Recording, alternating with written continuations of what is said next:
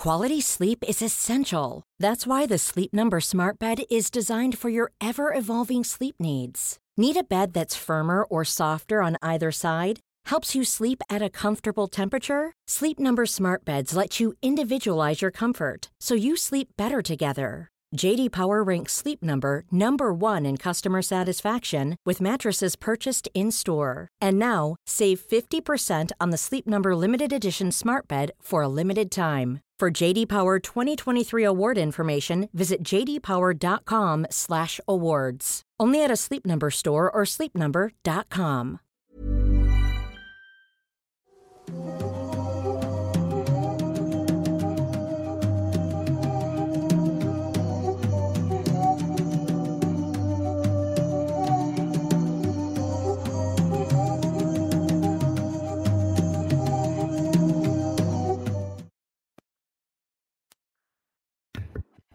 Hola a todos, ¿cómo están? Espero que muy bien. Sean bienvenidos a un episodio de Noctámbulos, esta vez cada quien desde nuestra casita, eh, porque pues ya saben, están un poquito... eh, las cosas ya están avanzando un poco más con esto de, de quedarse en casa y de la prevención, por esa cosa que ya saben ustedes que no podemos mencionar, por esa niebla que voltea al revés a la gente, eh, que no podemos mencionar. Y bueno, pues estamos muy contentos de estar aquí. Mientras podamos vamos a seguir transmitiendo a menos que también eh, por estas cosas se prohíban las transmisiones en vivo, lo que dudo mucho.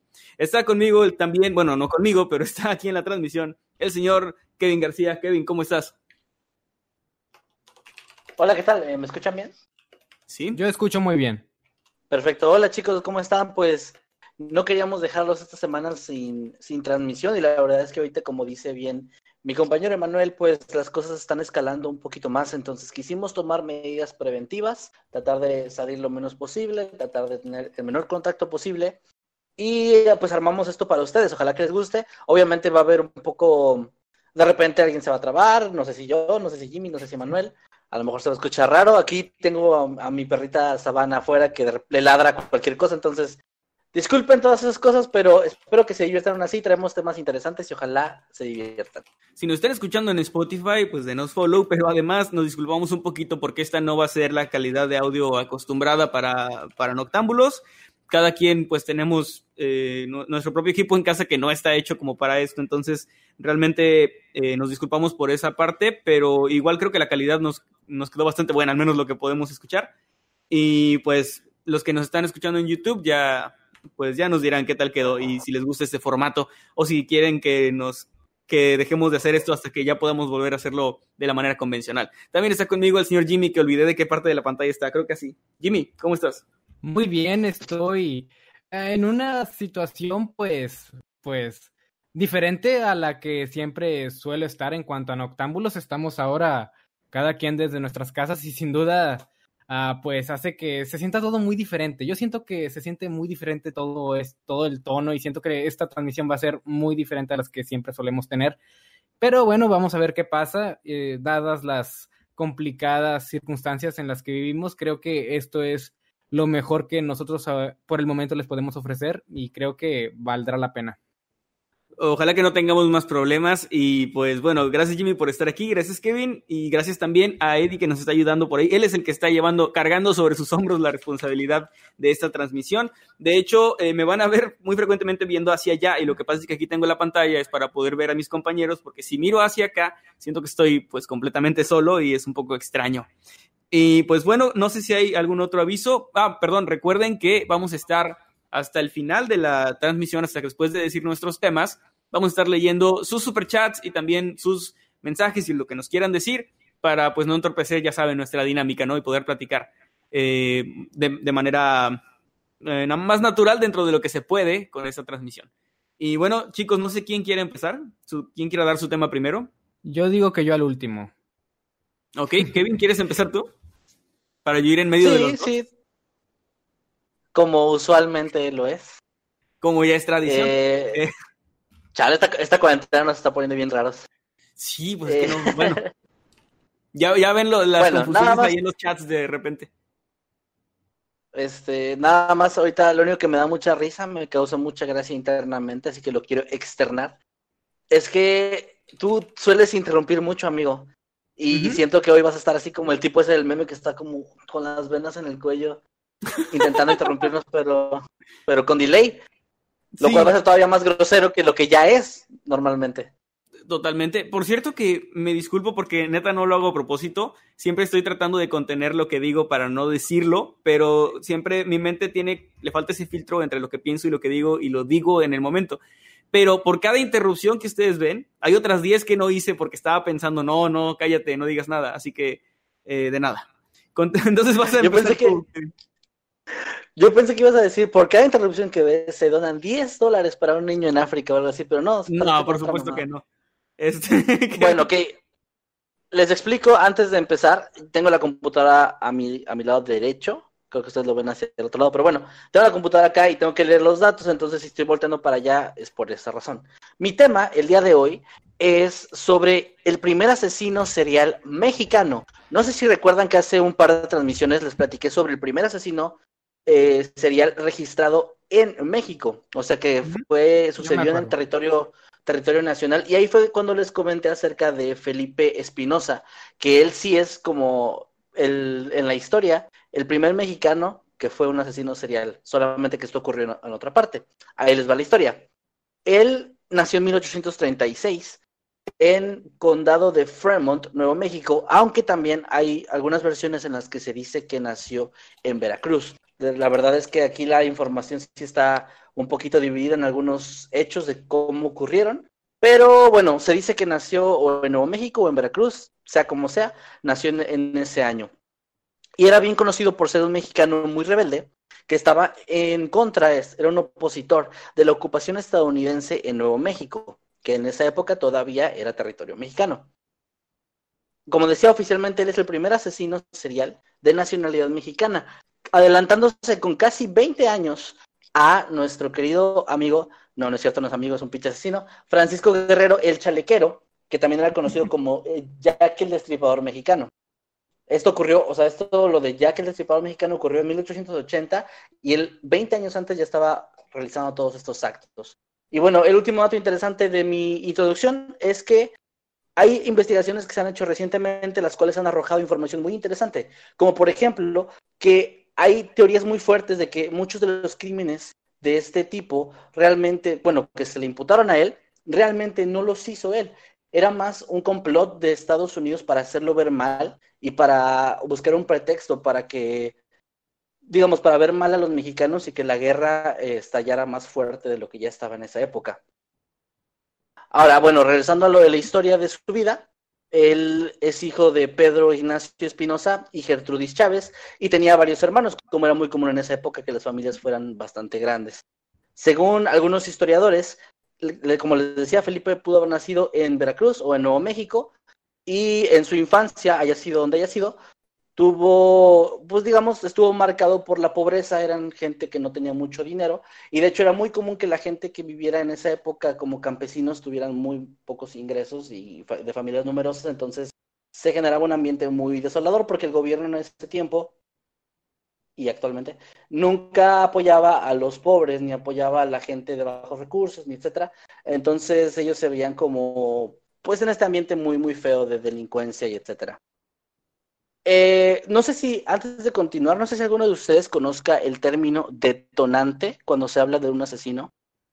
Bueno, ah, vas Jimmy. No, no, no, dilo tú. Yo iba a decir algo que quizás estaba totalmente alejado de la verdad, así que mejor díganlo ustedes. Bueno, tengo entendido que un asesino serial por lo general tiene como que eh, es como si fuera un frasco lleno de cosas malas, de traumas y así, y el detonante es algún evento muy fuerte que hace que. Ay, me taparon ahí con un señor de los.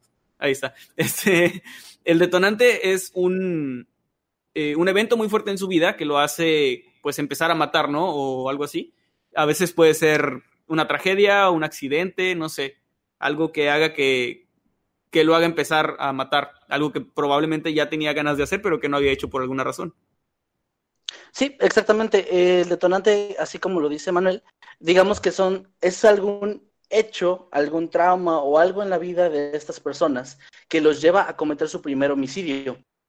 El detonante es el primer homicidio en sí, pero viene obviamente cargado de muchas cosas y, bueno, mucho trasfondo que explica por qué esta persona puede que haya tenido algún impulso, algo que haya pensado toda su vida.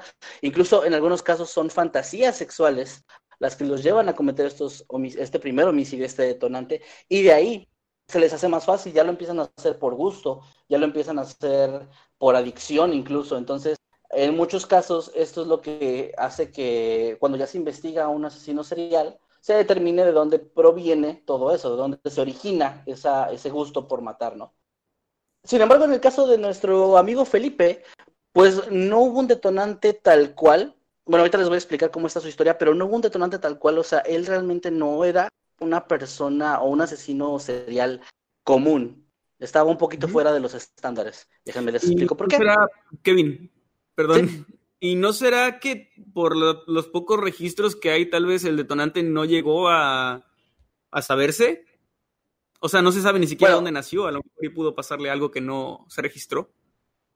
Bueno, ah, para allá voy con la historia, porque de hecho, bueno, eh, mira, es que es un poco complicado si no lo explico con, lo que es el, lo que pasó, ¿no?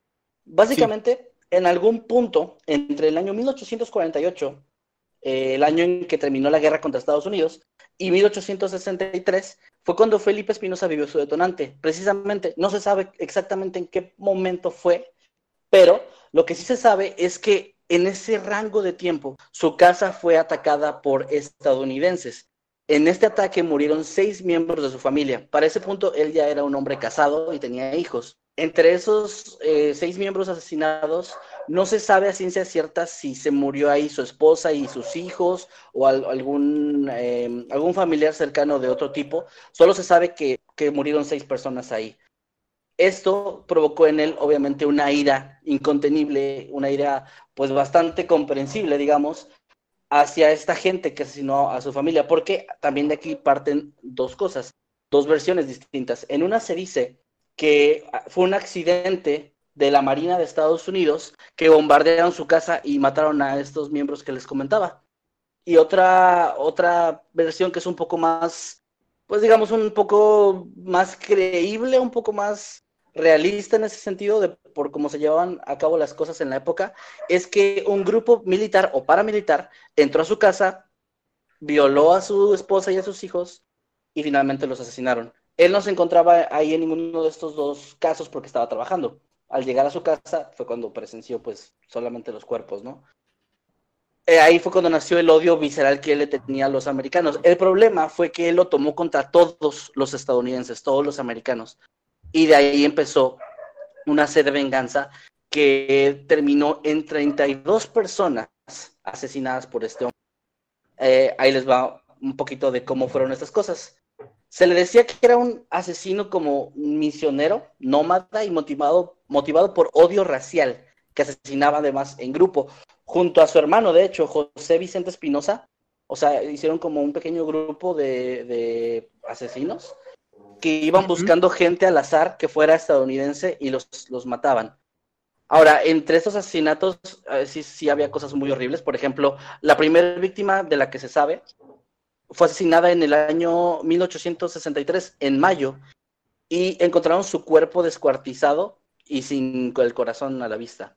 No se sabe qué hacía con los corazones, pero se los quitaba los cuerpos. Eh, me suena incluso más que asesino serial, eh, como si fuera o quisiera fundar una especie de Ku Klux Klan, pero versión mexa, donde matan gringos, ¿no? En lugar de, lo que hacían los blancos en su momento. Exactamente. De hecho, por eso te decía ahorita que es como un asesino serial inusual, porque técnicamente es un asesino serial, sí lo es. Pero eh, el estar como llevado por el odio y la venganza lo hace ser, o sea, realmente no es como que él tuviera algo en su infancia tan traumático que lo llevara a eso, o que fuera alguien que inevitablemente se iba a convertir en un psicópata o algo así. Fue más un evento, como yo decía al principio, no, no es que yo lo justifique, pero sí se entiende, porque creo que todos hemos pensado alguna vez en la vida, si alguien viene y le hace algo a mi familia, pues yo le haría cosas impensables a esa persona, ¿no? Digamos que es como es como un idealista entonces, más que un asesino serial tradicional, por decirlo de alguna manera, es más que nada alguien que pensaba de esta manera y estaba dispuesto a ir tan lejos como fuera posible para, pues para hacer, hacer su cometido, ¿verdad? Así que yo pienso que la palabra que estamos buscando sería más que nada un idealista perverso, ¿verdad? Porque obviamente está haciendo cosas totalmente aberrantes, pero sigue siendo todo justificado, según él, bajo, sus, bajo lo que él cree.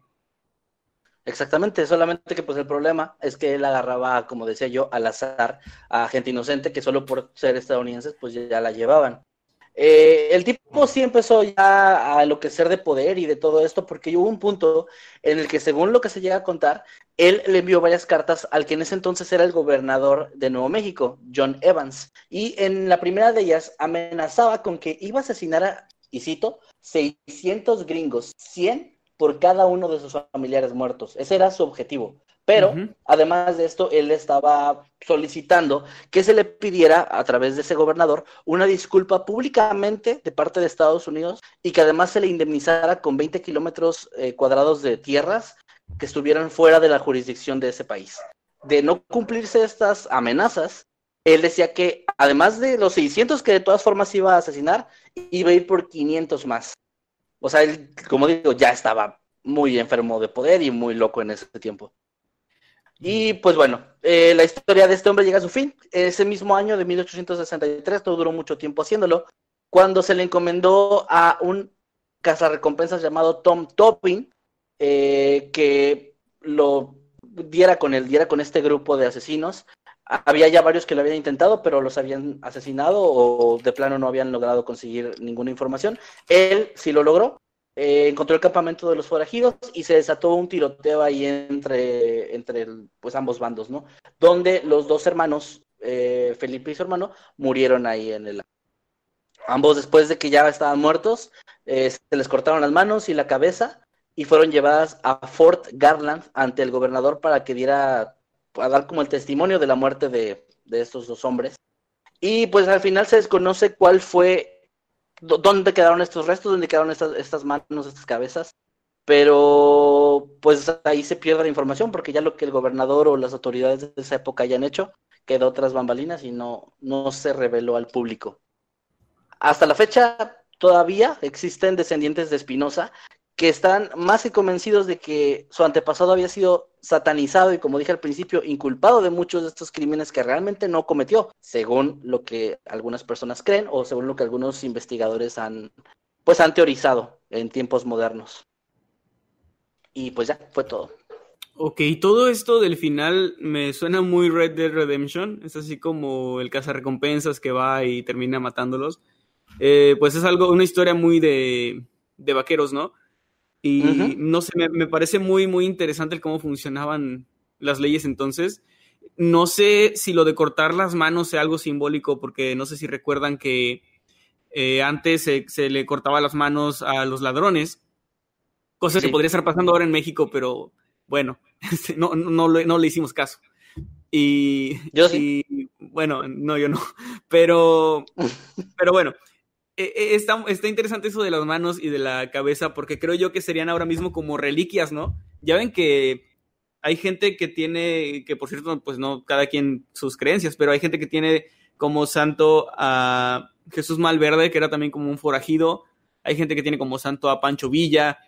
Y yo creo que este tipo, a lo mejor de conservarse esas manos y la, la, cabeza, a lo mejor también sería como una especie de reliquia que, que la, a la que la gente le podría atribuir cosas milagrosas no sé si han oído esa superstición de que muchos ladrones buscan hacerse con manos que le fueron arrancadas a ladrones hace mucho tiempo, porque las toman como, como una especie de amuleto de la suerte.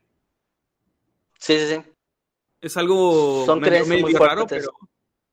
Sí, como que entre ladrones también tienen ahí sus, su mini, no sé, como, como comunidad o de supersticiones. Y está, está muy interesante. Pero bueno, no sabía nada sobre esta historia, la verdad me sorprendió. Y pues, no, no sé, es el primer asesino entonces cronológicamente registrado de origen mexicano. Mexicano, sí.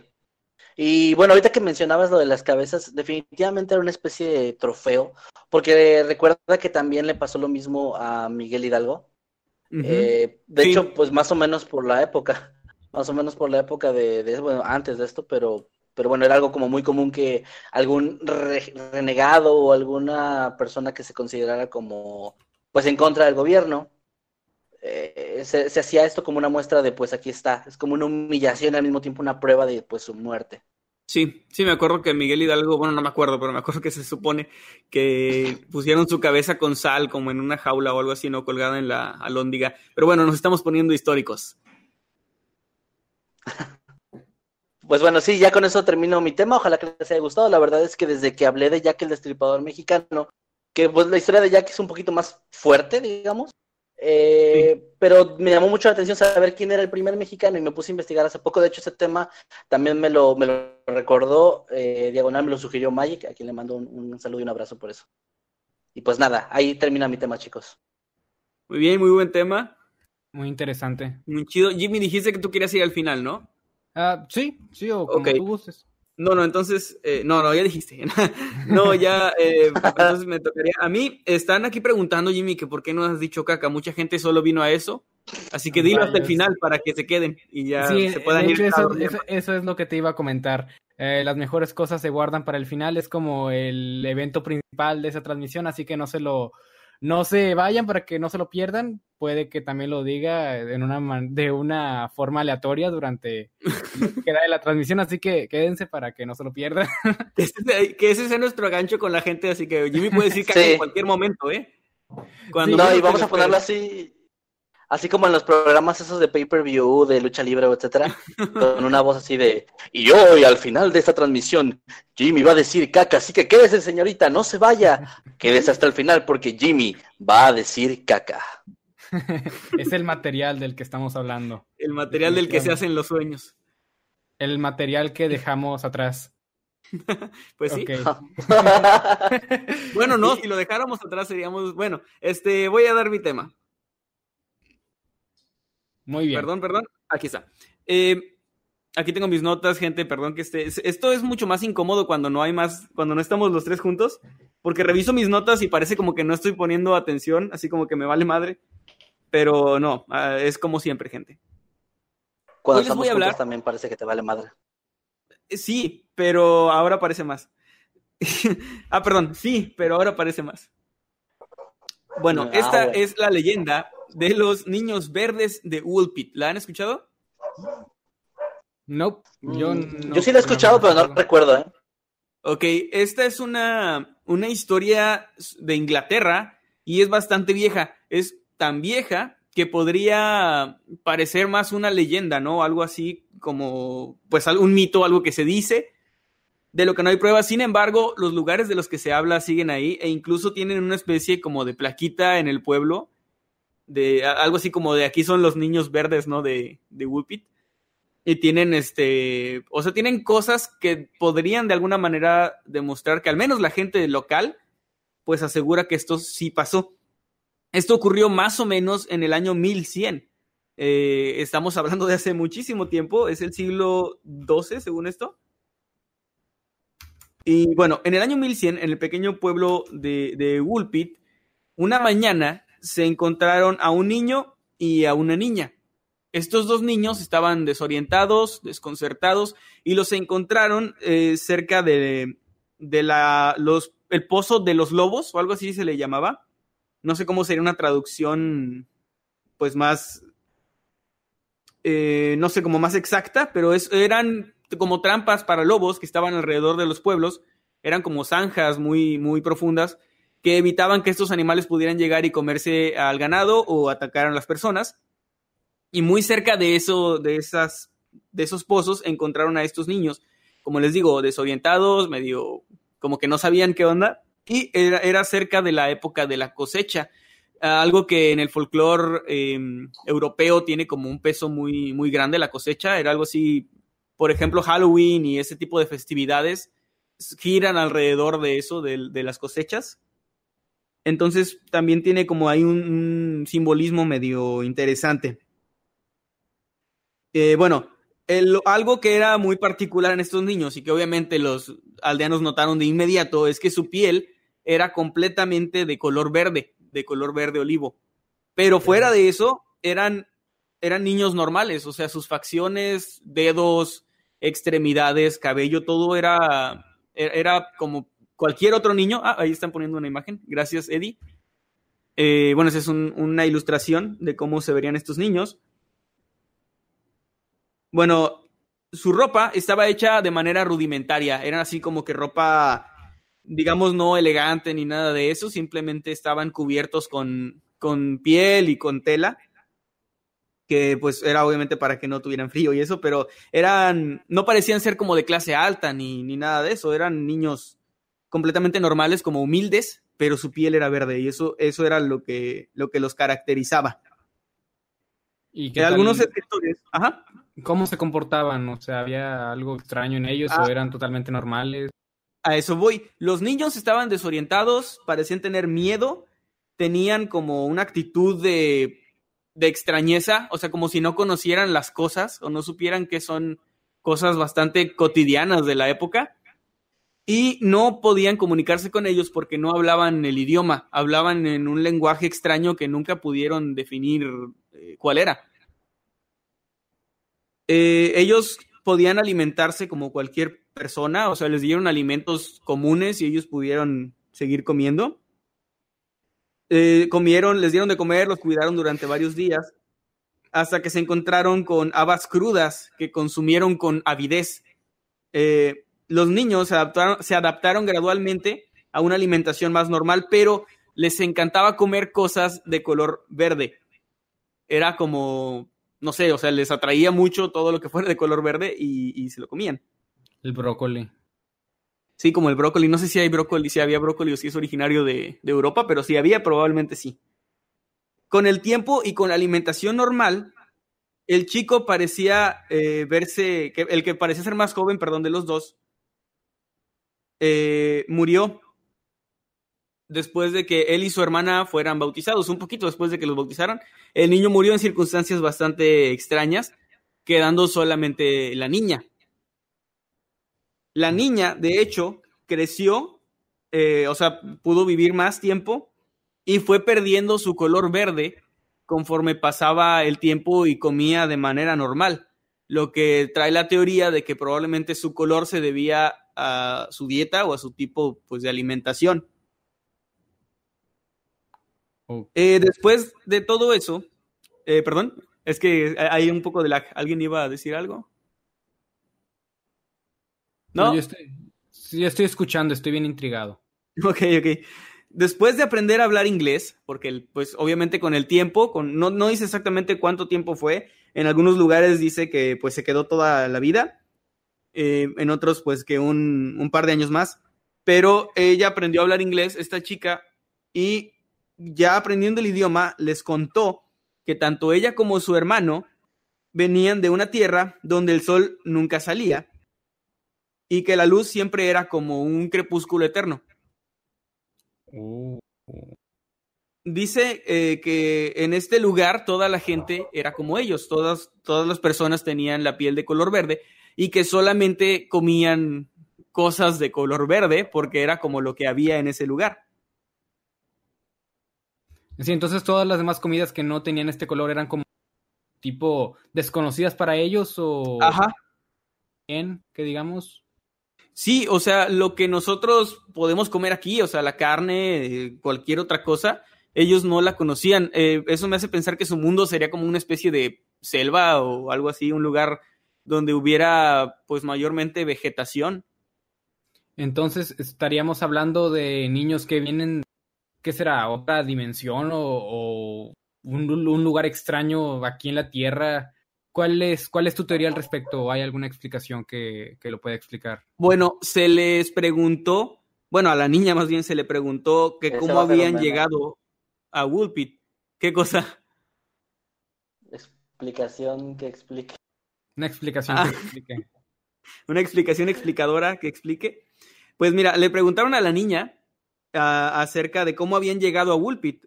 Pues sí, o sea, si recordaba. Y dije, ella dijo que no sabía, que había estado con su padre cuidando al ganado cuando oyeron un ruido muy fuerte.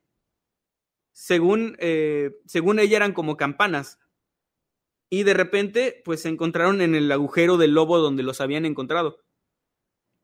Simplemente aparecieron ahí y no, no, no supieron por qué, Tan, pues ni ella ni el niño. Eh, estando ahí fue, fue cuando los encontraron las personas del pueblo y, y, de ahí en adelante, pues lo que ya les conté. Se, se, dice que la chica trabajó durante muchos años como sirvienta en la casa de un hombre llamado Richard de, de Calne, algo así. Y se dice que finalmente se casó con un, con un hombre de ahí de Woolpit, de donde después se, se fue a vivir a otra parte y pues se le perdió la pista, ¿no? Una investigación llevada a cabo por el astrónomo y escritor Duncan Lunan ha llegado a la conclusión de que la chica se cambió el nombre por Agnes y que se casó con un funcionario llamado Richard Barry o Barr, con el que tuvo por lo menos un hijo. Y es lo último que se sabe pues de esta, de esta chica y por lo tanto pues de estos niños, ¿no? Se dice que ella se convirtió en un humano como cualquier otro al alimentarse y vivir como nosotros, perdió su color verde y, se convirtió en una chica completamente normal, ya que lo único que tenían diferente pues era el color de piel. Fuera de eso eran, como dije, pues humanos, seres humanos normales. En cuanto a teorías mías, no sé, o sea, yo creo que de ser cierto que, que venían de otro lugar o algo así, pues tendría que ser otra dimensión, más no otro planeta. O sea, sería como una tierra alterna, pero lo digo porque sus características son demasiado exactas eh, iguales a las nuestras, como para venir de otro planeta donde, donde las cosas se hubieran dado exactamente igual que en el nuestro, pero con todo verde, se me hace medio, no sé, poco probable, aunque también lo de la otra dimensión no es como lo más probable del mundo, pero si tuviera que elegir una teoría entre extraterrestres y seres de otra dimensión, me voy por seres de otra dimensión que por alguna razón u otra terminaron en nuestro mundo. Sí, me recuerda mucho a la historia, creo que ya lo han escuchado de, de la niña que, que sale, que sus papás la mandan, no me acuerdo a dónde la habían mandado, y cuando regresa han pasado muchos años y la niña no sabe qué pasó, nada más sabe que, que fue al donde la mandaron sus padres y cuando regresó habían pasado no sé qué tantos años y que los los padres estaban como que en shock, ¿verdad? Porque habían pasado muchos años y estos ya se encontraban en, pues ya en, eh, con, con, edad mayor y así, y pues me recordó a, a, esta historia porque tienen ciertas similitudes, como por ejemplo del que no se sabe de dónde vinieron, o sea, sencillamente no hay explicación. Uh, ¿Dónde habías dicho que encontraron a los niños? Eh, en, un, eh, en el pueblo, el nombre del pueblo se llama Ah, Woolpit. Woolpit, O sí, el, pero o el lugar- El lugar. Es un pozo para lobos, así es como le llamaban. Eh, tendría que buscar una imagen para saber más o menos cómo era, pero me imagino como una especie de zanja enorme que, que se utilizaba para que los lobos cayeran ahí, como si fuera una especie de barrera contra ellos, ¿no? Un. ¿Cómo se llama esto que tenían los castillos? Como un este. Mm, No sé, como ¿no? un foso, sería como un foso. Algo así, un pocito. un- Sí, un- para un pocito, pocito para lobos que protegía las cosechas y eso, y ellos ter- terminaron cayendo ahí de alguna forma. Fíjate que a mí se me hace muy interesante porque sí, también me voy por la teoría de, de otra dimensión, sobre todo por ah, el color y todo eso, pues bueno, ahí podría explicarse, o sea, hay mucha gente que nace con es- deformaciones, por llamarlo de alguna manera.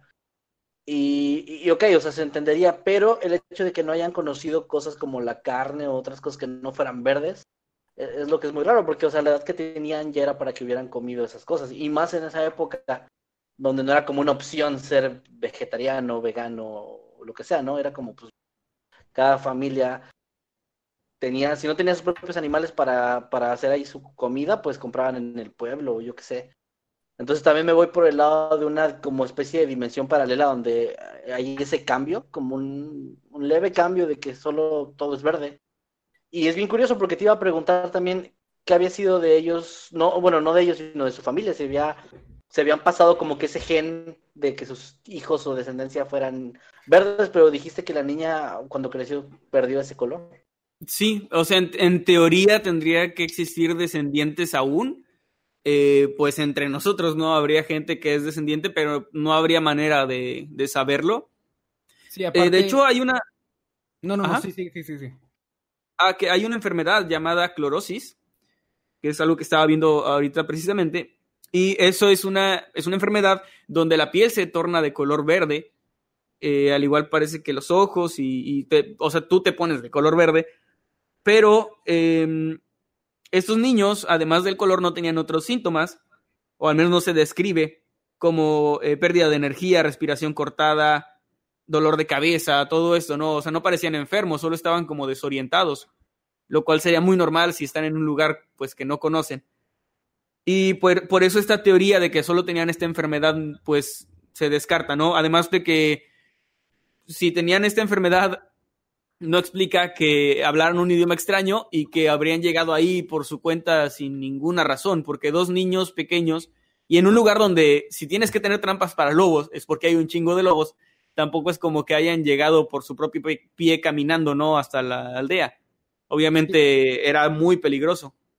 Y yo, yo pienso que es un poco frustrante, ¿no? El hecho de que a ella le hayan enseñado lo que viene siendo el idioma, ¿verdad? Que se hablaba en ese lugar y tiempo. Y no darle a ella la oportunidad, bueno, o también al niño cuando seguía con vida, de que ellos, ellos, los niños, le enseñaran a, pues, a la gente que los estaba, pues, no entrevistando, pero que los estaba estudiando, que estaba viendo qué rollo, les enseñara el idioma que ellos hablaran, ¿no? Quizás eso podría haber dado un poco de luz al asunto, o al menos sería algo muy interesante de tener en manos, ¿no? Como ciertas palabras, ciertas frases, cierta parte de un lenguaje que no conocemos. Creo que eso hubiera sido más conveniente a que sencillamente le enseñaran a la lengua de nosotros y ya está. Creo que se pudo haber sacado más información. Me parece muy extraño que no lo hayan intentado, pero también según como describen eran niños muy pequeños, eran como, o sea, el niño más pequeñito tenía como cuatro o cinco años y la niña tenía como siete u ocho. Entonces, si pasó tanto tiempo en lo que ella aprendía a hablar inglés, probablemente empezó a olvidar su idioma, que es algo bastante, pues bastante común muchos niños eh, que se van de aquí a Estados Unidos a los 25 años y luego ya no hablan español. Imagínate un, niño de 8. No, pues sí, este, es verdad también.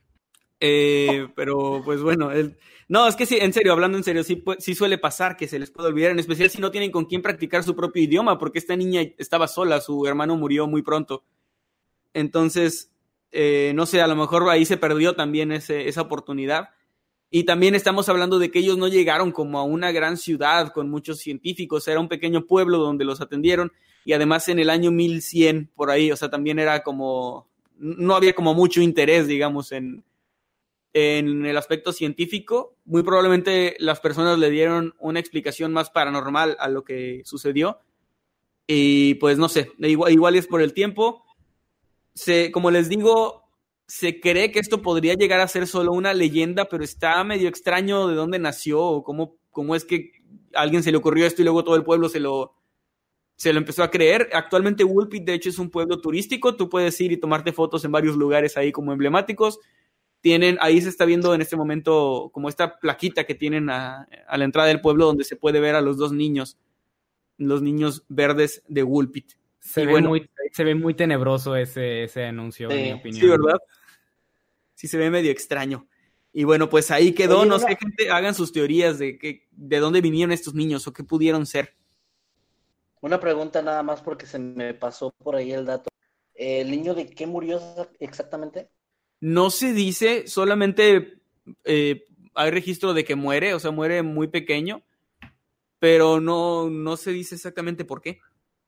Pues ah, ah, si vamos a hablar acerca de de teoría de ese tipo, pues podríamos apuntar a quizás el, el, súbito cambio de alimentación le afectó en un punto en el que su cuerpo quizás no, no logró adaptarse o algo así, porque, bueno, es, es bien sabido que, por ejemplo, cuando a un animal lo cambias de, de dieta o lo cambias de, de hábitat, de, de, aunque sea mínimo el cambio, esto les puede afectar grandemente. Quizás este cambio en, en, en la alimentación y quizás también mencionas que no estaba siempre en, crepúsculo, ¿no? Quizás también el, el, estado del tiempo, ¿verdad? También pudo haber afectado en su salud.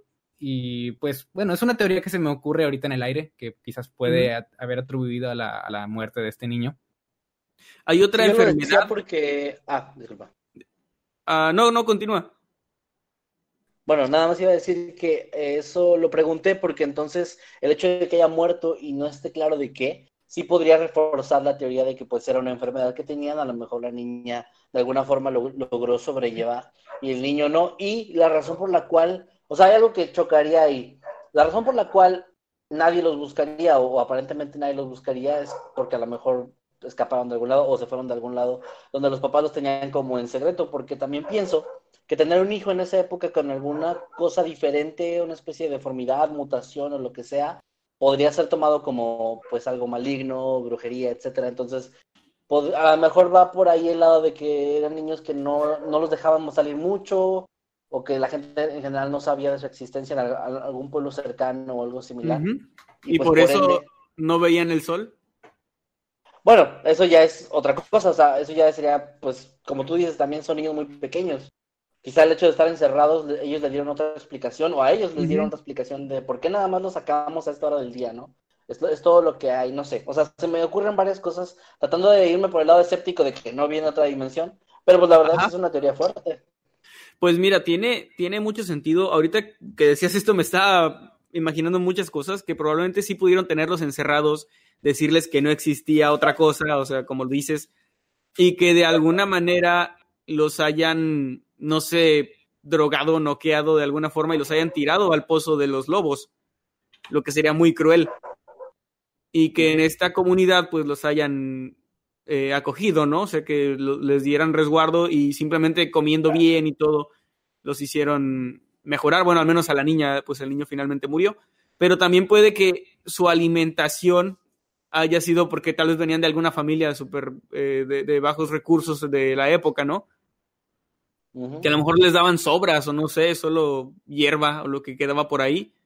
Eh, eso, eso es una muy buena teoría. Les comentaba que hay otra enfermedad que es la ictericia, pero esa es más en eh, neonatos, gente, bueno, niños recién nacidos, que se cura con baños de sol, con rayos ultravioleta. Y es cuando los niños nacen, no sé si ustedes han sabido de alguien, es algo común, que los niños nacen con la piel amarilla y los ojos amarillos y mm. generalmente se les pone en, una ventana o a veces se puede hacer artificialmente con una lámpara para darles como baños de sol y poco a poco van perdiendo el color amarillo y ya pues recuperan su, su color habitual.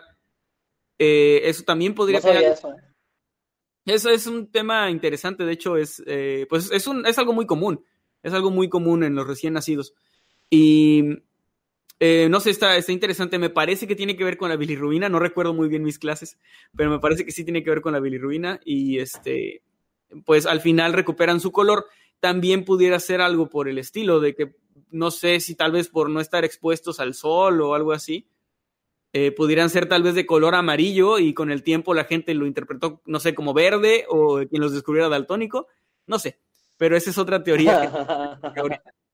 si no, son niños verdes y todos Güey, eso es amarillo, verdes, dije. Y así lo voy a escribir. Pues tiene sentido, quizás sí pasó esto en realidad, que estuvieron encerrados por mucho tiempo y luego los tiraron así sin más. y pues si vamos a seguir hablando del lado escéptico de esto, pues también es bien sabido que una persona que no tiene una buena alimentación ah, por mucho tiempo y después se atraganta con comida, es, propenso a incluso morirse quizás eso pueda alimentar un poco el, lado lógico de este tema. Quizás el niño murió debido a eso y no, no por otras cosas o por algo extraño. Pero al final de cuentas es algo que pasó hace mucho tiempo y que al final todo lo que queda es lo que hemos estado mencionando y la opinión de cada quien. Así que saquen ustedes sus propias conclusiones. Además ya pasaron más de 900 años, así que realmente el encontrar pistas nuevas está Está un poquito difícil. Ahí pueden ver la plaquita. Está, acabo de notar que está un lobito a un lado. Están ellos, están los dos niños y como dentro del pozo, ¿no? Y del otro lado hay un lobo. Sí.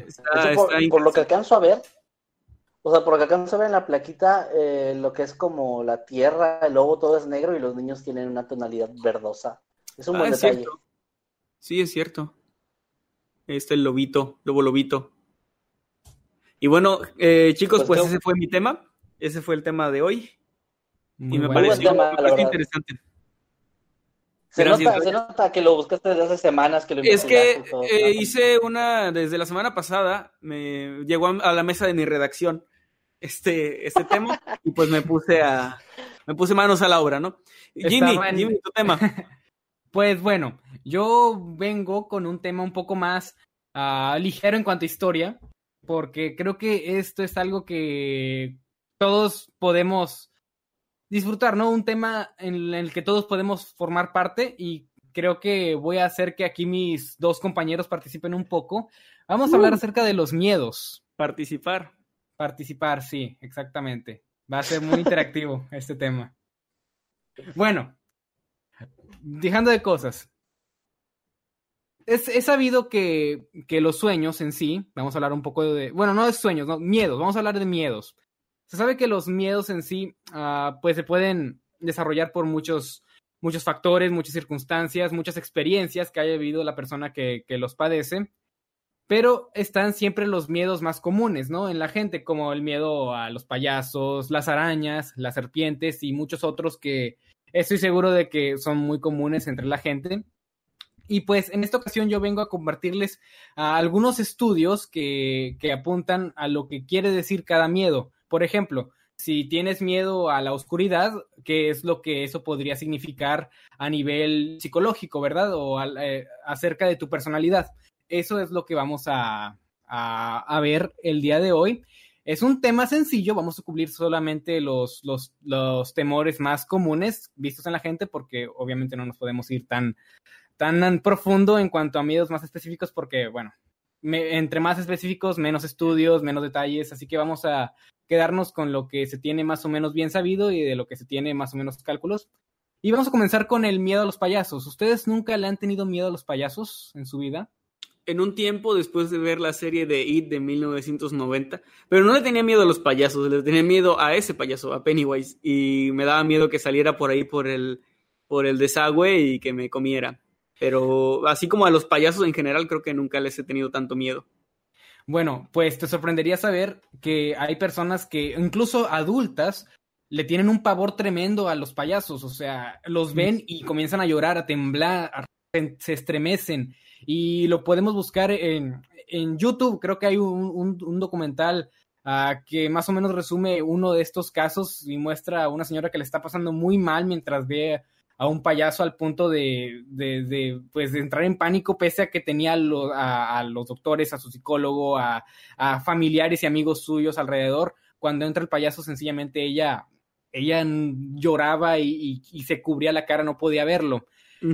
Pero hay una, hay una mm, explicación o bueno, algo, algo que podría decirse sobre este miedo y es que si te dan miedo los payasos, significa que valoras la honestidad. Vamos a leer un poco acerca de, de la explicación explicadora que explica la explicación. Según el, según el artículo, bueno, bueno, antes de, antes de comenzar como pequeño paréntesis, vamos a estar citando algunos, algunos sitios web de, en, los que se hacen artículos de estudios que se hicieron acerca de estos temas. Los vamos a ir mencionando mientras vamos avanzando. Son todos páginas web con, con reputaciones y credibilidad considerables que valen la pena tomar en cuenta. Así que también, si quieren comprobar esto por ustedes mismos, pueden tomar nota de los, de los estudios que estaremos mencionando, de, los, de las páginas de internet que estaremos mencionando, para que puedan corroborar ustedes mismos. Ok, según un artículo en Scientific American, los payasos son retratados como tricksters, que en español vendría siendo algo así como, como bromistas, como engañadores, algo así, ¿verdad? Que, que, te, que te juegan jugarretas, cuyas máscaras les dan la sensación de que pueden abandonar el comportamiento social típicamente aceptable. O sea que te pueden sorprender con, con, un comportamiento errático de repente, ¿no? Como un payaso lo hace, ¿no? Que de repente tienen reacciones como que muy así, así comunes de que, tienen este tipo de personas que practican este oficio. Por lo tanto, no sorprende que la colurofobia sea bastante común. Casi uno de cada diez adultos confiesa tenerla. En un estudio de la Universidad de Sheffield, se, les preguntó a 250 niños de, de 4 a 10 años de edad en promedio, como rango, cómo se sentían acerca de las imágenes de payasos. La conclusión de este estudio fue que los niños simplemente encontraban a estos atemorizantes e irreconocibles. Y también se escribe que debido a, a que le, esto sucede a que debido a, la lectura de sus expresiones faciales, esto ha sido durante mucho tiempo una clave para la supervivencia, ¿no? O sea, el que, el que conozcas los gestos de una persona es algo fundamental en, la supervivencia del ser humano. Y pues la incapacidad para, para discernir las expresiones de un payaso y sus verdaderas intenciones debajo de lo que cubre un rostro genera sospechas automáticamente. Las personas que temen a los payasos tienden a enorgullecerse de su honestidad, transparencia, franqueza y esperan que otros a su alrededor hagan lo mismo. Sin embargo, su naturaleza sensata, demasiado lógica, a veces puede evitar que éste se relaje en situaciones sociales. Así que, básicamente, ah, por el simple hecho de que un, un, payaso suele vestirse de todo felicidad, ¿no? Una sonrisa enorme pero no conoces verdaderamente lo que, lo, cuáles son sus intenciones, pese a que obviamente están ahí para, para hacerte reír. El simple hecho de no poder ah, discernir cuáles son sus verdaderas expresiones, gestos, intenciones, hace que una persona que valora mucho la honestidad se sienta incómoda enfrente de una. Y yo esto lo conecto a lo que vienen siendo los niños, ¿no? Que son los niños los que suelen ser más sinceros por default. Y pues muchos de estos encuentran a los payasos aterradores y creo que es una buena forma de relacionarlo con este estudio que indica esto mismo que hemos estado mencionando. Así que si alguien en la audiencia tiene miedo a los payasos, pues puede que sea una persona que valora mucho la sinceridad, la honestidad y el poder pues ver en una persona lo que verdaderamente pretende hacer. Ese es el primer miedo. Bueno, no, no, no, sigue, sigue. Eh, lo que quiero decir es que añadiendo un poquito ese punto, me acuerdo que hubo un tiempo en el que había una serie que se llamaba Light to Me, que no tiene muchas bases científicas, pero me gustó mucho y me hizo investigar sobre todo lo que son las microexpresiones, ahorita que comentabas eso de, de que básicamente de forma instintiva nosotros vemos a alguien y sus expresiones faciales nos dicen mucho y nos hacen a veces sospechar o sentir confianza o etcétera, porque aunque no lo hagamos de forma intencional, nuestro cerebro, nuestro instinto sí, sí capta esas cosas. Entonces ver a alguien detrás de una especie de máscara, en este caso el maquillaje, o de plano una máscara, de hecho precisamente a mí eh, la razón por la que yo uso la máscara de gas y el personaje o el avatar es Masketman, es por un personaje que usaba una máscara de, gas en un videojuego que me daba mucho miedo por eso, porque no podía ver su cara. Y el no poder ver la cara me, daba como ansiedad, me daba mucho pavor en un juego que ni siquiera era de terror. Entonces, creo que va por ahí todo eso, de que te genera desde el inicio desconfianza y, toda esa gente que también tiene miedo, supongo, a los mimos o a los doctores estos de la plaga con sus máscaras súper extravagantes que están bien chidas. Eh, pues a mucha gente sí les causaba ese terror, ¿no? del hecho de no poder ver bien a esa persona detrás. Y creo que también ah, algo que tiene mucho que ver es, es la apariencia que tiene, ¿no?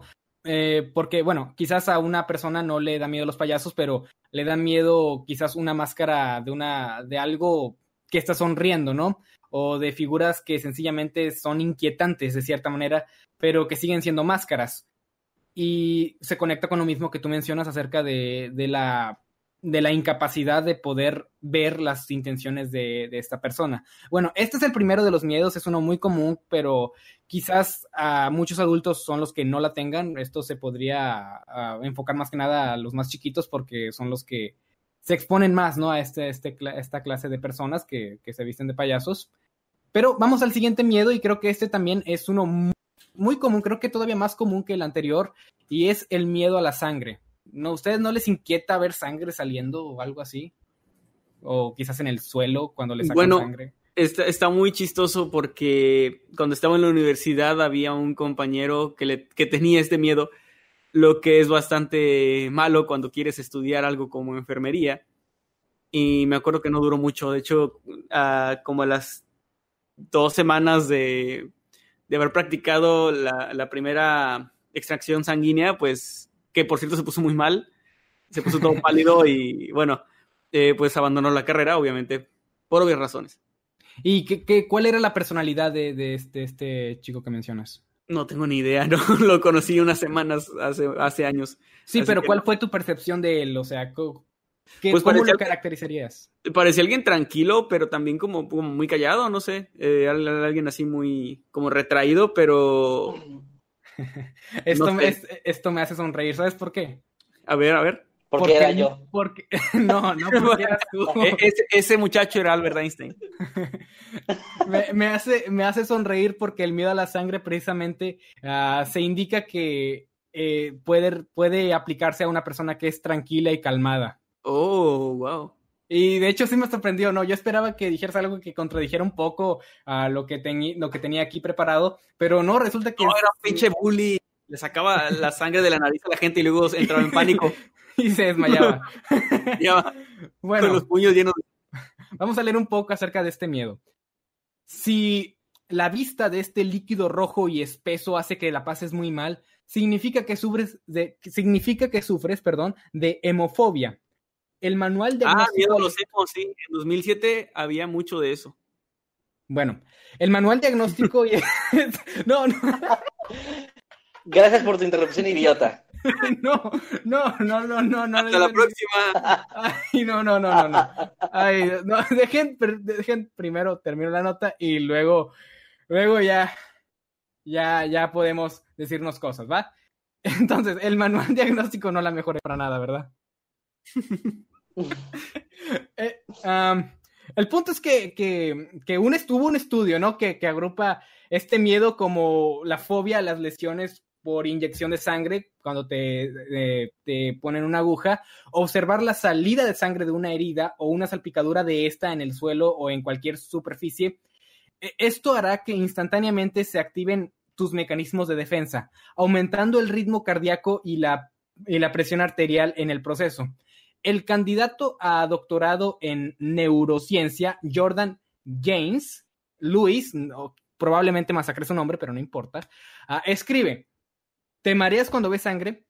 Pues resulta que, eh, que desmayarse al ver sangre puede ser un reflejo primitivo enterrado en lo profundo de nuestro cerebro. Básicamente, tu mente asocia la sangre con algo con, algo que está mal y envía una señal de peligro a tu cerebro.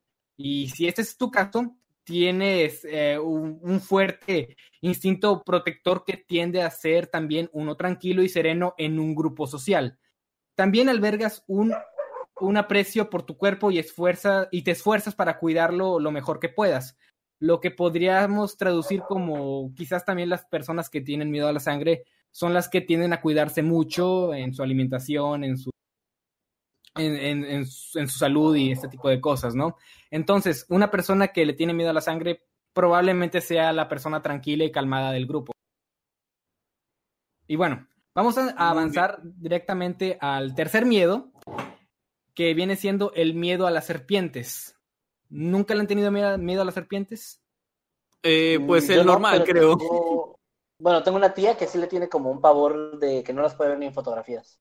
¿En serio? O sea, ni siquiera en fotos. Sí. Eh, creo que mi no. mamá también tiene. Es que, por ejemplo, en fotos y así no hay problema, pero sí se pone muy mal cuando ve una. Eh, cuando ha llegado a ver alguna serpiente en la vida real, aunque sea en un zoológico o así.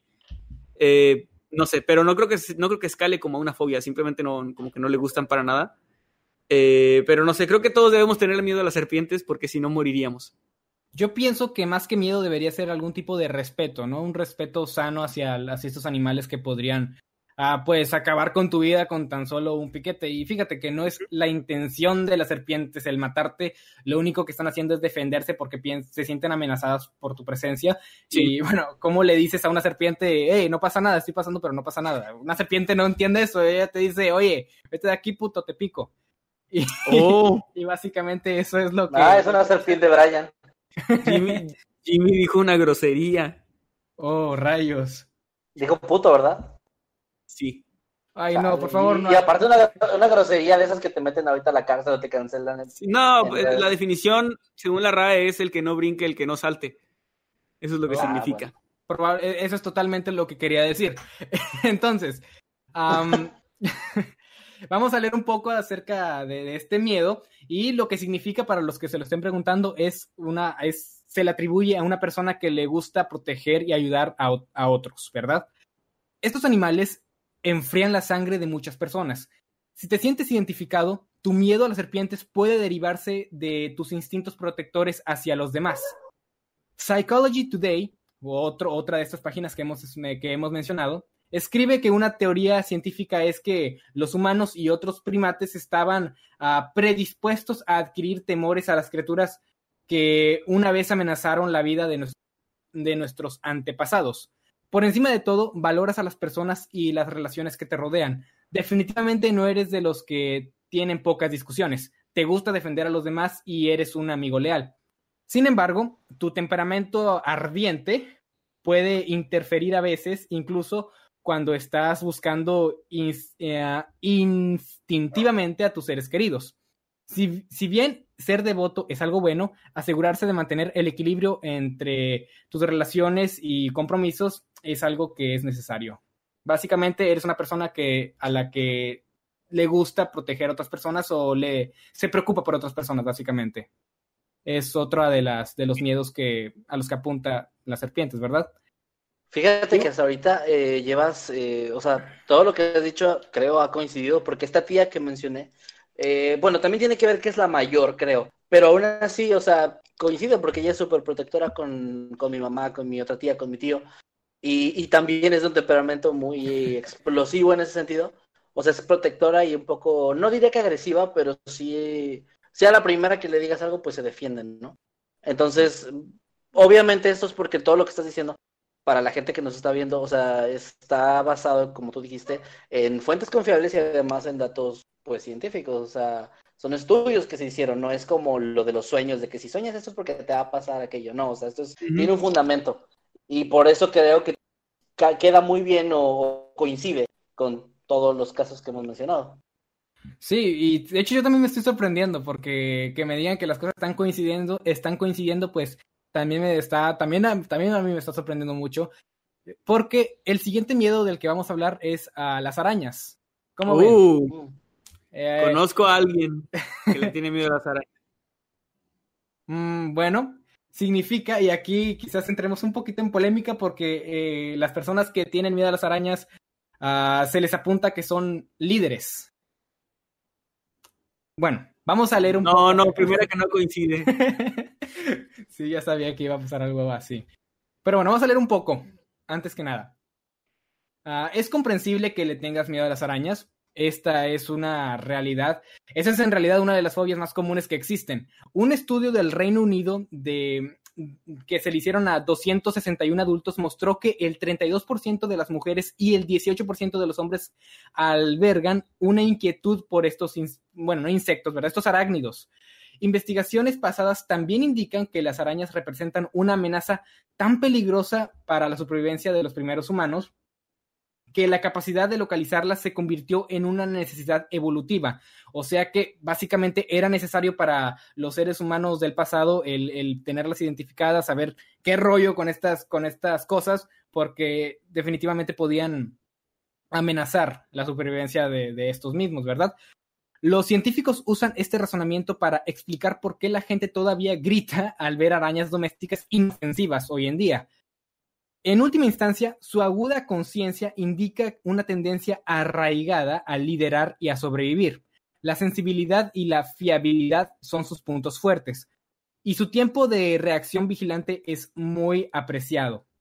Se dice que estos fueron uh, una ventaja selectiva significativa en los días uh, pasados, ¿verdad? De nuestros antepasados. Entonces, básicamente, una persona que, que no, quizás no pavor, pero le tiene como este tipo de, temor hacia las arañas, es alguien que le, que le interesa la supervivencia no solamente de sí mismo, sino de, de su gente y pues es como algo evolutivo que la naturaleza fue escogiendo para que lideraran a los grupos. Y pienso que por ahí más, va más o menos esta, este, esta explicación. Y pues siendo que Kevin Masketman uh, me ha dicho en el pasado que le inquietan las arañas e incluso ha escrito varias historias uh, concernientes a estos animalitos, pues me gustaría preguntarle cómo se siente él al respecto de esta explicación. Pues fíjate que, eh, o sea, no, no coincide al 100%. Sí he sido líder en varias ocasiones de grupos en los que he pertenecido a grupos de amigos o etcétera, pero no es algo que me guste. Generalmente cuando ha ocurrido es porque yo tengo este um, trastorno obsesivo compulsivo y, y, tengo este problema de que las cosas salgan bien, entonces veo que a los demás les da flojera hacer las cosas y digo, bueno, ok, yo lo organizo, yo lo hago. Pero, por ejemplo, eh, algo que creo que la gente sí ha notado muy, muy claramente aquí en el canal, el líder es en realidad, aunque seamos iguales en jerarquía, casi siempre el líder es Emanuel. Él presenta el programa, él es el que estuvo mucho tiempo, cuando yo no estuve, se quedó él y como que agarraron esa imagen de que él era más como la, la cabeza del, del canal. y en general yo sí como que... Ah, perdón. perdón. es como la imagen que tiene mucha gente, pero realmente creo que, ya hablando totalmente en serio, en el canal ambos tomamos decisiones, las ideas las aportamos ambos, creo que sí está como muy nivelado. Sí, está nivelado, pero yo digo que la gente lo ve, he visto, o sea, hemos, visto muchos comentarios a través del tiempo, donde la gente sí te ve más a ti como, como el líder, o sea, hubo un tiempo en el que incluso pensaban que yo era como, como que él me había contratado, o como que él me había invitado a su canal, y, incluso pasó años después de que hubo este tiempo en el que yo no estuve, o sea, como que es una imagen que damos, eh, él y yo como que damos esa imagen de que él es el líder y yo solo estoy aquí como, como parte, pero no, no sé cómo explicarlo. O sea, no sé si todos tengan esa percepción, pero yo he visto varios que sí. El punto es que no, o sea, realmente no coincide, pero también tiene mucho sentido, porque como es la fobia más común en el planeta, o sea, va, a haber, va a haber gente que va a hacer recepción a esos estudios, ¿no? A final de cuentas, eso se hacen con una cantidad de gente nada más. Dice Black Panda, yo creí que Jimmy era el líder. Yo también. no, es que no tengo miedo a las arañas, lo siento. Me parecen animales muy, muy incomprendidos, en mi opinión. Muy incomprendidas las arañas. Pobrecitas. Son, muchas son muy bonitas y tienen sus patitas y así, todo muy bonito. Peluditas, con sus ocho o nueve ojos, seis ojos, no sé cuántos tengan. Algunas tienen, algunas, tienen cientos, ¿no? O sea, sí hay como especies bien cabronas con un chingo de ojos. No, y la mayoría tienen ocho grandes y más pequeños entre cada ojo porque pues pinches ah, del infierno. porque, porque se tienen que ver todavía más culeras, ¿no? Sí, pero no es, su culpa realmente. Es, es la naturaleza la que las fue haciendo así. Y pues bueno, vamos al siguiente miedo, que es uno que mm, quizás algunos de ustedes en la audiencia vayan a, vayan a sentirse identificados. Y es el miedo a hablar en público yo podría decir que sí me, me, pongo nervioso al hablar en público, creo que se me nota mucho incluso ahorita, pero ya es como que ya me acostumbré, ya estoy como que como el pececito que está en fuego, ¿verdad? Y que nomás está así, que le vale madre. Pero bueno, el miedo a hablar en público apunta que eres una persona perfecto, perfeccionista. Y bueno, vamos a leer un poco acerca de esto. Según la enciclopedia de Fear of, la mayoría de las personas que tienen miedo a hablar en público tienen poca autoestima. Esperan la perfección en todo lo que hacen, buscan la, aprobación constante y esperan, y esperan el fracaso. En una última instancia, el miedo al fracaso eh, que se asocia con hablar en público es el que te pone los nervios de punta. Romperse frente a muchos ojos abruma tu apariencia. Si bien no es algo que admitirías libremente, te importa lo que otras personas piensen de ti. Y aunque generalmente te gusta estar solo con tus pensamientos, eso no significa que eres una persona poco sociable. Solo prefieres unas cuantas relaciones sólidas sobre muchas que son transitorias. A medida que evolucionas, empuja a ti mismo, a, a ti mismo para salir de tu caparazón y de vez en cuando abandona el y de vez en cuando abandona ese, ese, ese ese rinconcito, ¿no? Donde te encuentras y, que no te dé miedo hablar en público. Es como un consejo. Y básicamente sí, es, una, es algo que tiene bastante sentido en mi opinión porque son personas que quieren que todo les salga bien y por esto mismo tienen como que este miedo a que todo salga mal y esto hace que, que, que sencillamente pierdan la cabeza cuando están hablando en público.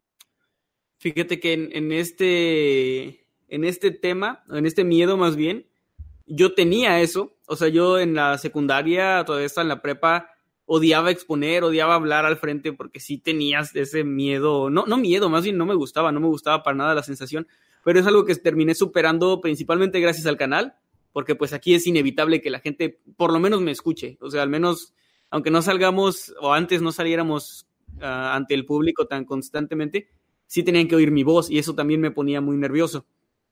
Pero fue algo que terminé superando, eh, sin embargo, aun cuando tenía eso, no coincide del todo porque yo nunca he sido perfeccionista. Kevin lo sabe, Kevin, tú lo sabes. Jamás he sido alguien perfeccionista. De hecho, soy alguien más de, de así está con madre, así está bien. Este, aunque, sí soy muy detallista.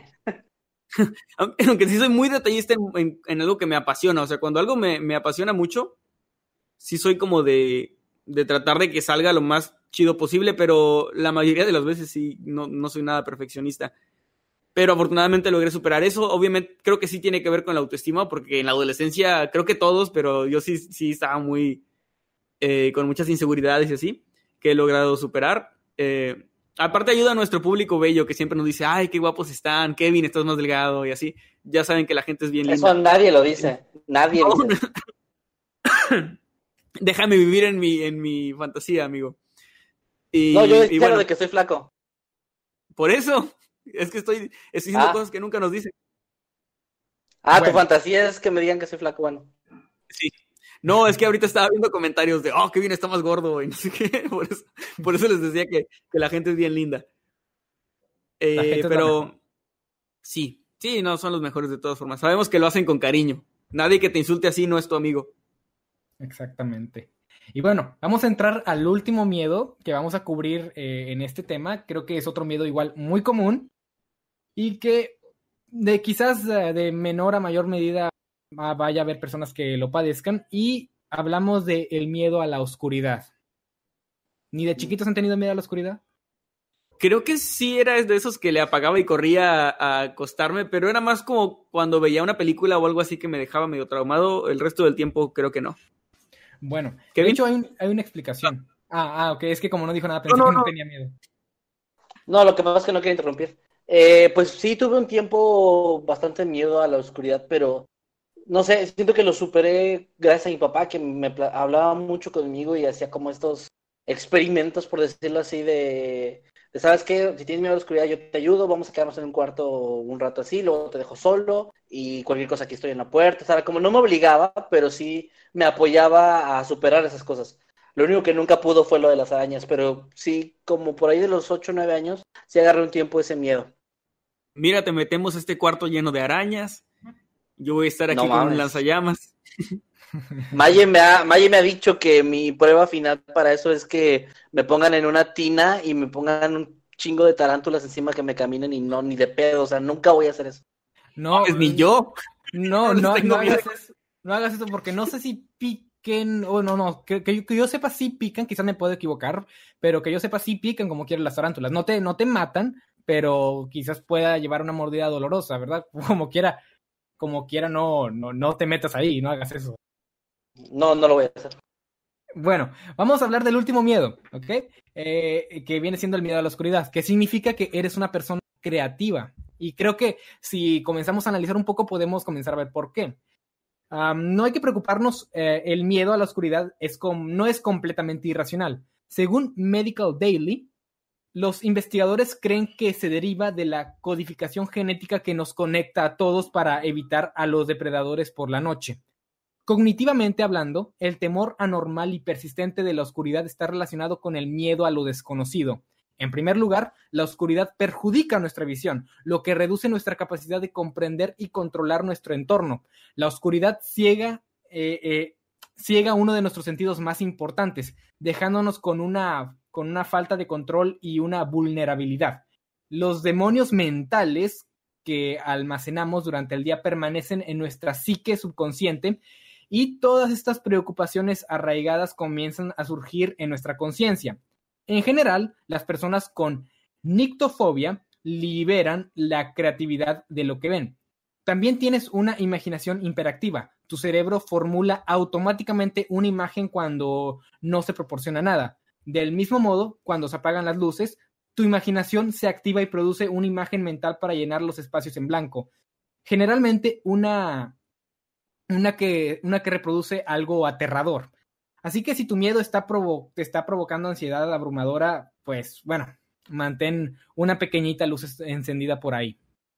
Y bueno, en mi opinión, esta tiene, creo que de todas es la que tiene más sentido porque al, al, siempre dicen que el miedo a lo desconocido es como que lo más, el miedo más común entre los seres humanos y pues tiene sentido que, que tienes a ser creativo porque tú estás imaginándote cosas, tú estás imaginando que, que, que, detrás de la puerta o que al fondo del pasillo va a haber algo que te va a asustar.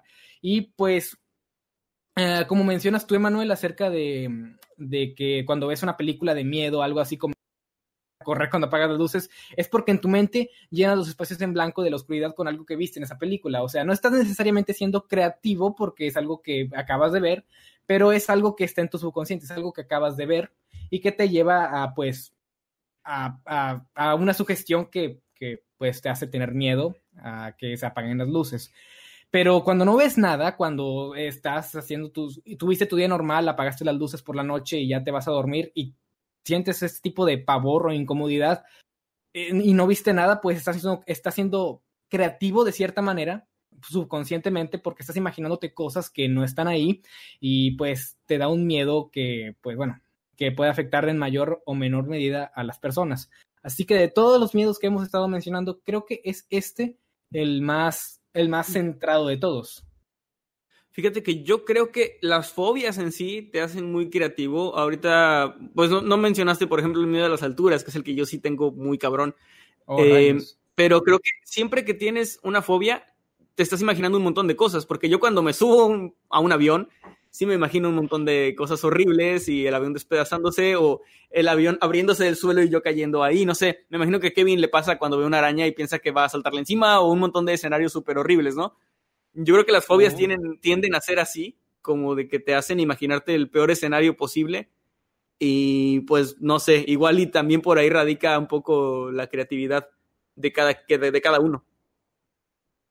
Yo creo que, que, lo que diferencia a, a cualquier otra es que la oscuridad no se asocia con nada.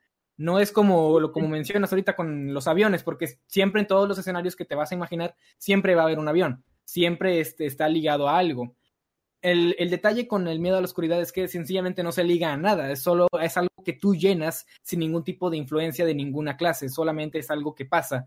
Así que yo creo que es a eso a lo que se refiere la explicación de este miedo.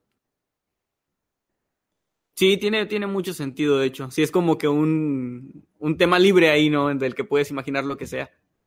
Sí, o sea, puedes imaginar desde una araña saliendo, una araña gigante saliendo de la oscuridad, o como que si entras a la oscuridad va a haber un enorme precipicio del cual te puedes caer.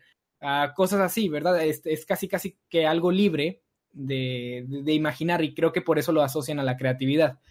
Y pues bueno, ese, esos, vienen, esos vienen siendo los, los miedos que, que investigué para este tema. Creo que es algo muy interesante y creo que los que están escuchando en este momento la, la transmisión estarán ya pues viendo, ¿verdad? O pensando en un miedo que mencionamos y que ellos tienen o que algún conocido tiene.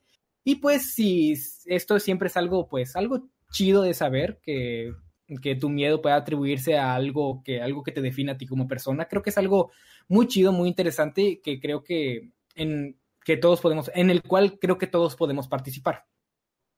Y pues por eso elegí este tema. Muy bien, muy buen tema, Jimmy. de hecho, me gustaron bastante sus temas esta, esta noche. Ojalá que a la gente también. Y pues bueno, con, con esto llegamos al final de los temas. Y ahora sí, bueno, no sé si tienen una conclusión final. Yo nada más hay algo que quiero agregar aquí. Sé que, bueno, igual ya estamos al final, ya, ya es válido. Pero generalmente no, no metemos la parte de comentarios ni superchats antes de, de, tiempo, pero en esta ocasión quisiera hacer una pequeña excepción, porque aquí Hisui Sama nos envió 20, me parece que pesos argentinos. El punto es que ella está preguntando específicamente algo sobre el tema de Jimmy.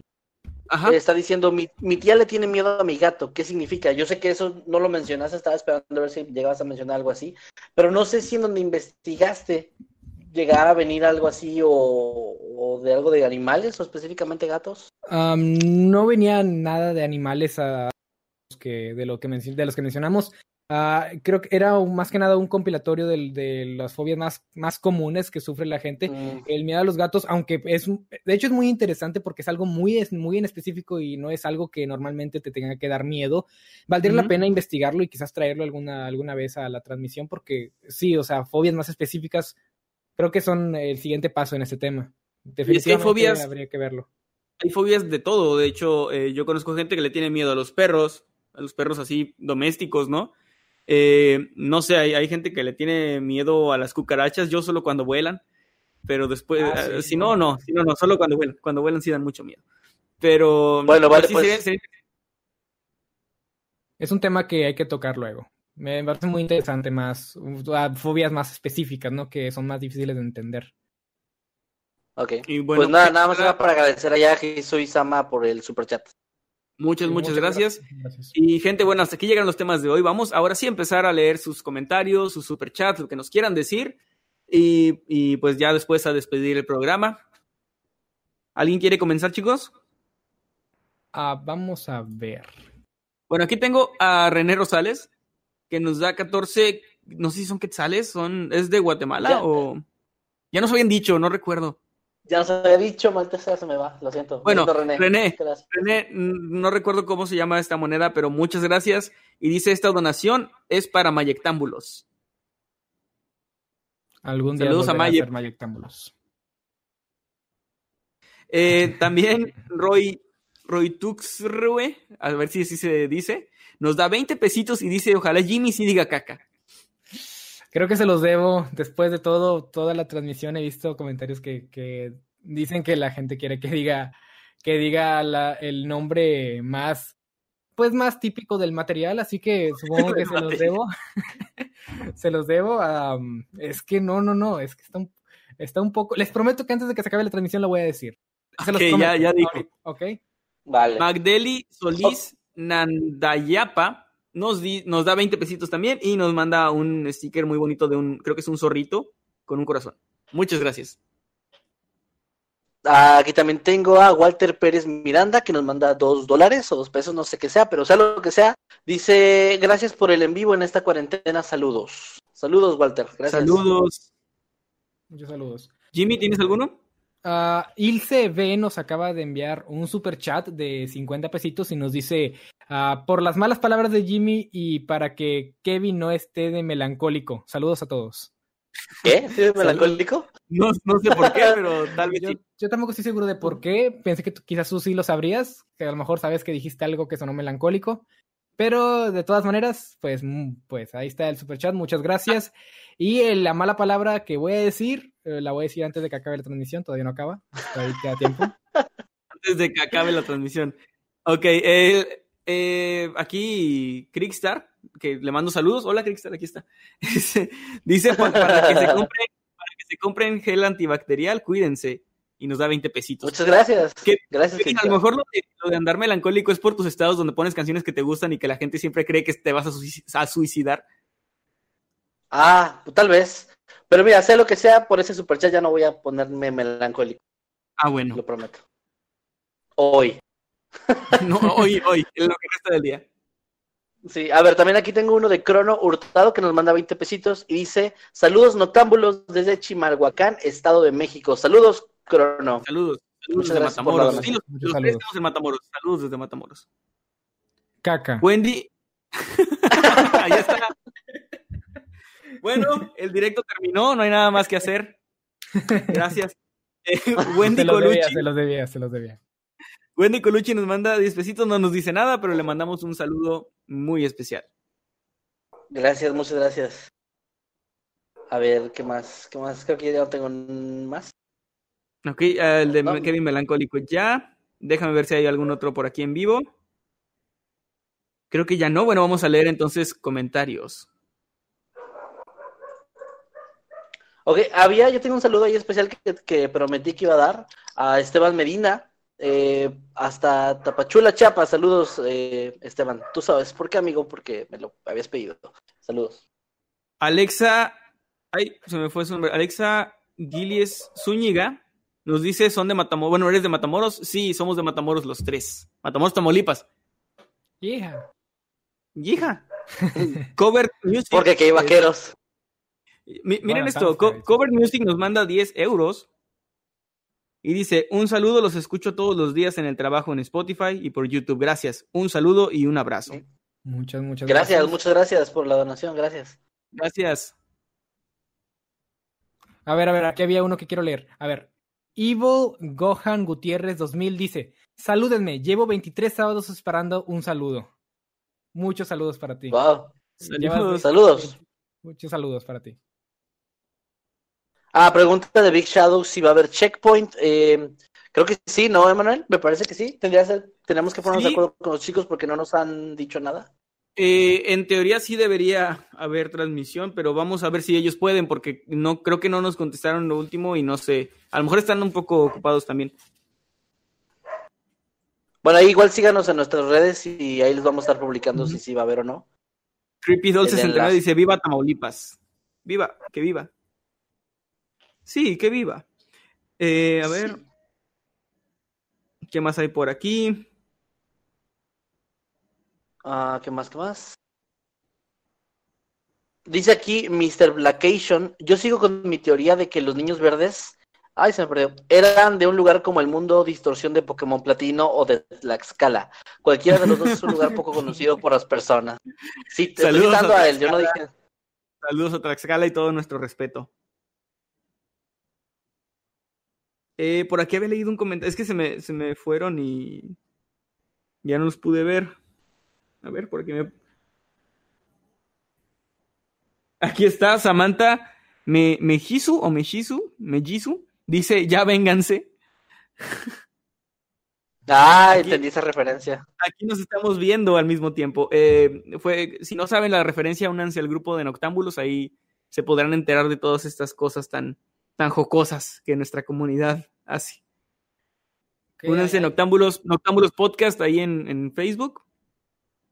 Hay un nuevo super chat de Dani New Sosa Flores, nos envían nueve pesitos mexicanos y nos manda un, un lindo emoji sonriendo con, con, la, con la... Una aureola. Con una aureola, sí. Y se ve, se ve muy bonito. Muchas gracias. Gracias, gracias. Dani. Un abrazo.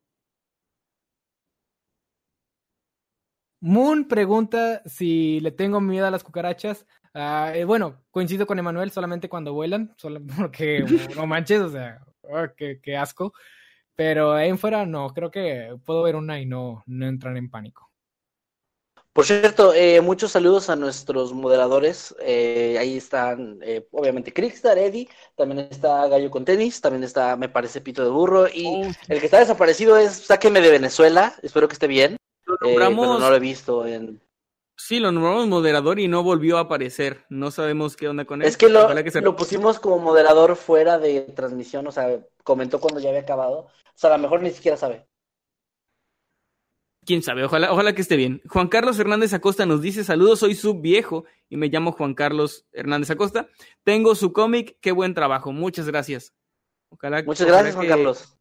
Ojalá que lo guardes mucho tiempo.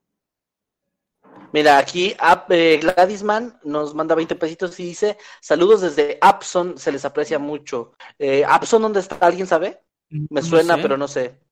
Hay un grupo que se llama los Apson, que es muy buen grupo de los 60 por ahí, pero no sé ah, de sí, dónde está.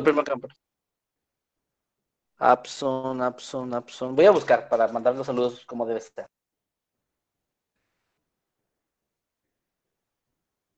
Hmm. ¿No me sale? No, quién sabe. Tal vez nos están. Bueno, nos igual, están muchos saludos. La, Debe ser algo de TikTok que no entendemos. la Somos, somos de Cordolamo. Es una dice- broma punk. A ver, a ver, dice, dice la, la puelca de Donald Trump, dice, un saludo desde la Casa Blanca, buen trabajo, chavos. Ah, no sé, no sé. Po- podría ser, podría ser a propósito. Sí, es, es, es, Es, un que, caso que de sea, que sea con L, que sea con L le da el toque. Eh, sí, lo que estaba pensando. ¿Qué, qué opinan, chicos? ¿Tenemos nuevo moderador? Ah, pues mira, yo creo que vamos a tener que dar de baja a Sáquenme de Venezuela y que se una a la puelca de Donald Trump. La Vale, ¿dónde de está el comentario? No lo encuentro. Está, bueno, yo lo tengo aquí en pantalla. un saludo desde la Casa Blanca. Te- Tenemos nuevo moderador desde la Casa Blanca. O moderadora, porque creo que es puelca, así que creo que es moderadora. Puede ser puelque para que sea inclusivo. No me aparece, ¿eh? No me aparece. Ya lo perdí. No, No ya lo aparece. perdí. Aquí está, aquí está. Ah, no, espera. Ya. Espera, lo leíste mal. Es la peluca. La peluca, creo que está mejor. Eh, la peluca de Donald Trump. También está bueno, ¿eh? Está bueno. Yo, cre- yo creo que sí. Yo creo que esta sí. está mejor. Tenemos nuevo moderador, señores. La peluca de Donald Trump. No, Es no, que no, también no Donald tenía Trump. su sabor. También tenía sabor, sí. Pero no importa, ambos están bien y pues no es Donald Trump, es la peluca de Donald Trump. Imagina que, que bueno, quizás no deberíamos estar, estar tan mencionando todo el tiempo al presidente, pero... no van a desmonetizar, pero ni modo. Rayos. Valió la pena, valió cada maldito segundo. Y bueno, pues yo creo que hasta aquí dejamos la transmisión el día de hoy. Eh, estuvo muy, muy bonito todo, muy interesante. Creo que no tuvimos problemas técnicos mayores, eso es muy bueno. No, no se nos cayó la transmisión ni nada. Creo que, creo que todo estuvo bien. Yo también creo que todo estuvo bien. Hay un poco de lag, porque aquí hay gente, comentarios nuevos diciéndonos es peluca, así corrigiéndonos cuando hace oh, 15 minutos que nos, que nos dimos cuenta, pero fuera de eso creo que no hay problemas técnicos. La, peluca de em, Donald Trump. Y, y, pues bueno, chicos, díganos dónde los podemos encontrar, señor Kevin, sus redes sociales. Gracias por la palabra, señor Nightcrawler. Eh, a mí me pueden encontrar tanto en Twitter, Instagram y Facebook como arroba Kevin Masketman. También pueden seguir mi podcast, que desafortunadamente ahorita está en pausa porque pues no quiero salir por lo de la cuarentena. Y aquí en casa rara vez hay, silencio, así que igual síganlo ahí, güey, créeme, en YouTube y Spotify. Y nada, gracias, ojalá que les haya gustado, ojalá que se hayan divertido. Fue un formato diferente, pero creo que la esencia aquí está. Así que yo estoy muy contento con el resultado, ojalá que todos ustedes también. Muy bien, señor Jimmy, que está aquí.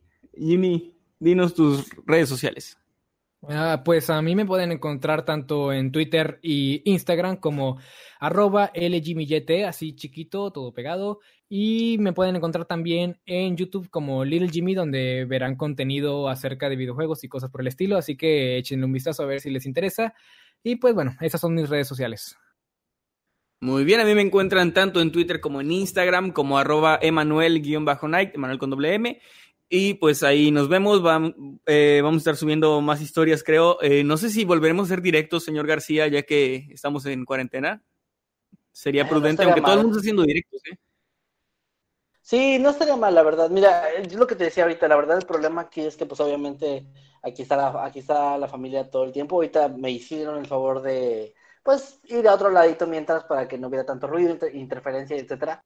Pero de que se puede, se puede si lo planeamos. Muy pues bien. Igual ahí no, no les prometemos nada, pero vamos a tratar de hacer más directos como antes en Instagram.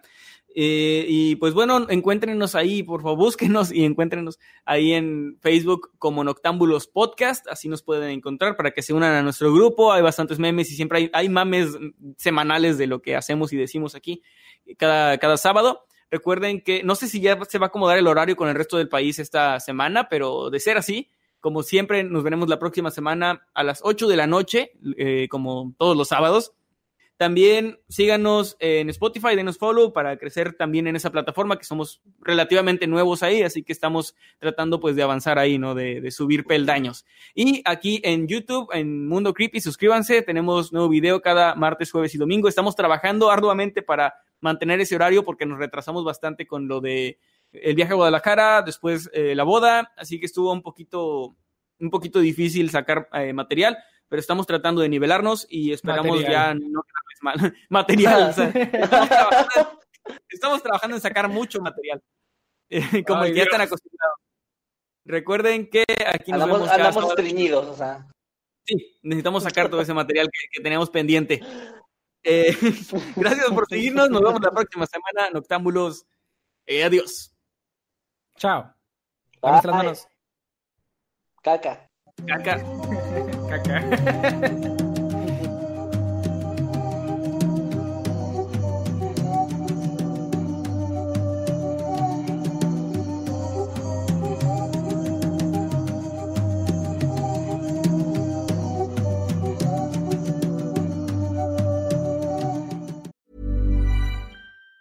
Even on a budget, quality is non-negotiable. That's why Quince is the place to score high-end essentials at 50 to 80% less than similar brands. Get your hands on buttery soft cashmere sweaters from just 60 bucks, Italian leather jackets, and so much more. And the best part about Quince, they exclusively partner with factories committed to safe, ethical, and responsible manufacturing. Elevate your style without the elevated price tag with Quince. Go to quince.com slash upgrade for free shipping and 365-day returns.